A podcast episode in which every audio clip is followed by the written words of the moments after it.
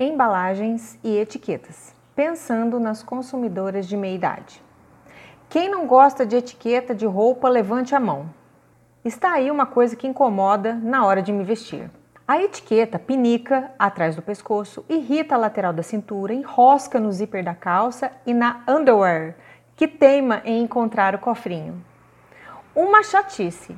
Quando compro uma roupa nova, vou logo passando a tesoura para retirar as etiquetas antes mesmo de lavá-las. Além do tamanho da peça, as etiquetas carregam informações sobre o processo de lavagem, secagem e manutenção. São aqueles símbolos que, para falar a verdade, não entendemos muito bem. São informações importantes inseridas nas etiquetas para a melhor conservação da peça, de modo a aumentar a sua durabilidade. Mas o que adianta se não as interpretamos da maneira correta? Então, aí vão algumas sugestões para os fabricantes e para os usuários. Gosto de usar roupas de marcas que não inserem etiquetas sobressalentes nas peças, pelo menos naquelas feitas de malha, algodão. Nas camisetas da Ering e da Pool, por exemplo, as informações que estariam na tradicional etiqueta são impressas nas costas, no lado de dentro da peça. Este tipo de etiqueta, denominada termocolante, feita em impressora térmica ou transfer, poderia ser mais difundida e copiada pelos fabricantes de vestuário. Clientes confortáveis e satisfeitas com suas vestimentas, com certeza recomendarão a compra nas lojas que oferecem tal diferencial. Veja as imagens abaixo. Quanto aos símbolos, pensei em selecionar alguns para colocar em uma espécie de legenda para ser afixado na lavanderia da sua casa ou apartamento. No Pinterest, você encontra modelos bem charmosos para impressão.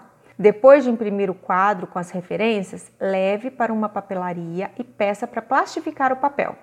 Assim, não vai ter perigo das suas informações se dissolverem na água. Outra questão que complica a nossa vida são as embalagens. Já passei por algumas situações constrangedoras quando se trata de embalagens alimentícias. Falei de uma ocasião de confusão com a embalagem da salada do McDonald's. Leia no post lidando com o erro. Da dificuldade de abrir o sachê do ketchup, do dosador ou a falta dele no vidro de azeite que faz derramar mais óleo do que deveria, além de outros exemplos. Mas não é apenas pela bagunça, mas pelo desperdício do alimento que os designers das embalagens poderiam pensar nas inovações. No que se refere aos produtos de higiene e cosméticos, o problema das embalagens também aparece, sobretudo por causa de algumas dificuldades que começam a ocorrer logo que entramos na meia-idade. Deixa eu te contar. A minha visão para perto já está embaçada faz um tempão e não fico sem o óculos de leitura porque me falta braço para esticar. Agora, eu te pergunto: na hora do banho, alguma vez você passou o condicionador pensando que era shampoo? Ou vice-versa? A gente não lava o cabelo de óculos, né não? A dupla das embalagens são praticamente iguais exceto por alguns detalhes, cor da tampa ou algum adesivo. Mas você acha que eu vou me lembrar que o shampoo tem tampa vermelha e o condicionador tem tampa azul e não o contrário depois de um dia enlouquecedor de trabalho em dois ou três turnos? É claro que não, criatura. E muito menos enxergar as letras do tamanho de formiga dos dizeres de modo de usar do produto. Aí a dica do Cresce aparece para nos ajudar nesse impasse. É colocar uma letra S bem grande no recipiente do shampoo e um C bem grande no condicionador. Dessa forma, acredito que não vai ter erro. Outro produto que eu uso diariamente é o protetor solar com cor e alto fator de proteção. Falei sobre detalhes deste cuidado com a pele e com a saúde no post Autocuidado da Mulher de Meia Idade, a rotina ideal, parte 2. Atualmente, uso La Roche-Posay Antelius Arlicium FPS 70, que foi indicado pela dermatologista como adequado para o meu tipo de pele. Percebi que a embalagem de 50 gramas não estava durando muito, mesmo depois de deixá-la de cabeça para baixo ou de espremer a bisnaga ao máximo para extrair o finalzinho do conteúdo. Por ser mais cremoso do que líquido, decidi cortar a bisnaga para ver se havia um restinho a ser aproveitado antes de descartar a embalagem e comprar um novo produto. Para minha surpresa, havia muito filtro solar naquela embalagem e que, como qualquer outra coisa, não poderia ser desperdiçada. Resolvi transferir o resto do produto para um recipiente menor que eu já tinha em casa, daqueles kits de viagem para levar na necessaire. Assim, evitaria o ressecamento do protetor ou a sua ineficácia por falta de vedação. Peguei uma colher de sobremesa e passei tudo para o potinho e fechei a tampa. Para usar, deixei uma colherzinha de plástico que pode ser lavada em seguida para pegar a porção exata e depois espalhar no rosto, sem contaminar o protetor solar, colocando o dedo no pote, depois no rosto e voltando no pote novamente. Deste jeito, aproveitei o filtro solar por muito mais tempo e adiei o gasto do meu din-din. Veja nas fotos abaixo como foi feito e faça com o seu também. A dica do blog aos fabricantes deste produto ou de outros que são acondicionados no mesmo tipo de recipiente é pensar em modelos que evitem o desperdício. Talvez uma tampa de rosquear dos dois lados da bisnaga. Quem sabe isso dá certo? Um outro detalhe que também passa despercebido pelos fabricantes de cosméticos: o prazo de validade às vezes vem impresso na embalagem, na caixa feita de papel ou plástico que envolve o recipiente, onde vem o batom, a máscara de cílios, o pó compacto ou outros itens de maquiagem. O que fazemos? Abrimos, colocamos o item na bolsinha do make-up e jogamos a caixa no lixo reciclável. Se você usa maquiagem eventualmente e não dispensa protetor e batonzinho de todo dia, como eu, de tempos em tempos é bom verificar os prazos de validade dos seus apetrechos para não correr o risco de desenvolver uma reação alérgica da pele ou algum efeito adverso por usar algo estragado. Então, bora conferir. Opa, cadê a data de validade? Esqueceu que você jogou fora, menina? A sugestão para as usuárias é passar um esmalte de cor clara no fundo da embalagem como base para você anotar com caneta permanente a data de validade do seu make-up.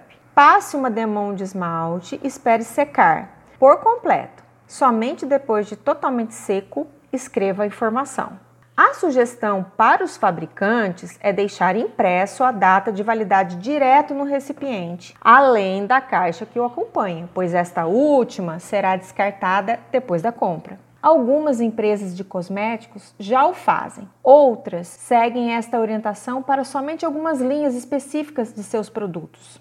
Então, fica a dica.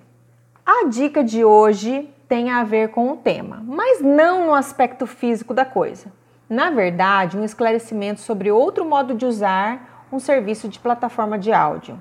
Atentei-me sobre isso quando recebi uma dúvida de uma leitura do blog que me perguntou sobre o podcast do blog Cresce Aparece. Ela gostaria de ouvir, mas não tinha memória suficiente no celular para baixar o aplicativo do Spotify. Então, passei a seguinte informação à seguidora. Você pode baixar no seu notebook ou tablet direto da internet. Para isso, você vai precisar acessar www.spotify.com/download. Se o download não começar dentro de alguns segundos, clique para reiniciar o download. Procure o aplicativo na sua pasta Downloads do notebook e clique nele duas vezes. Siga os passos da instalação. Faça login e aproveite as músicas e o nosso podcast. Às vezes, as informações parecem tão claras para nós e nem sempre são para todos. Como professor, observo tais detalhes e busco estratégias para melhorar o entendimento dos meus alunos acerca de determinados temas. Temos que pensar fora da caixinha e nos atentarmos para as pequenas dificuldades que as pessoas passam no seu dia a dia e que, quando solucionadas, fariam bastante diferença na qualidade de vida, pelo seu impacto significativo na economia de tempo, dinheiro e pelo aumento de oportunidades de convívio. Mas, antes de terminar, vamos para a dica de música do post. Dica de música do blog.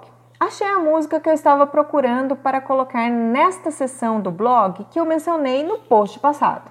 O nome da canção é The Mummers Dance, da cantora Lorena McKennett, lançada no seu álbum de 1998. Busquei um vídeo contendo, além da tradução da letra para o português, a presença de músicos tocando instrumentos não tradicionais e que dão um toque especial à melodia de estilo místico.